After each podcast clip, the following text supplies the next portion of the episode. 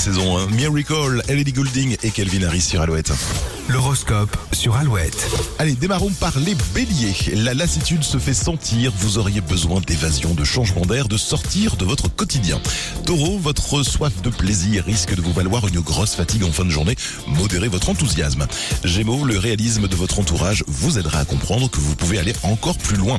Cancer, laissez les autres parler sans les interrompre. Vous serez surpris de leur réaction.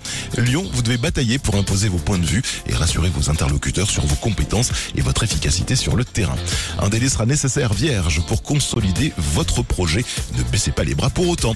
Balance, ne pinaillez pas sur les détails sans importance. Allez à l'essentiel, vous n'avez pas de temps à perdre. Scorpion, vous allez être particulièrement efficace pour prendre votre élan, vous investir pleinement.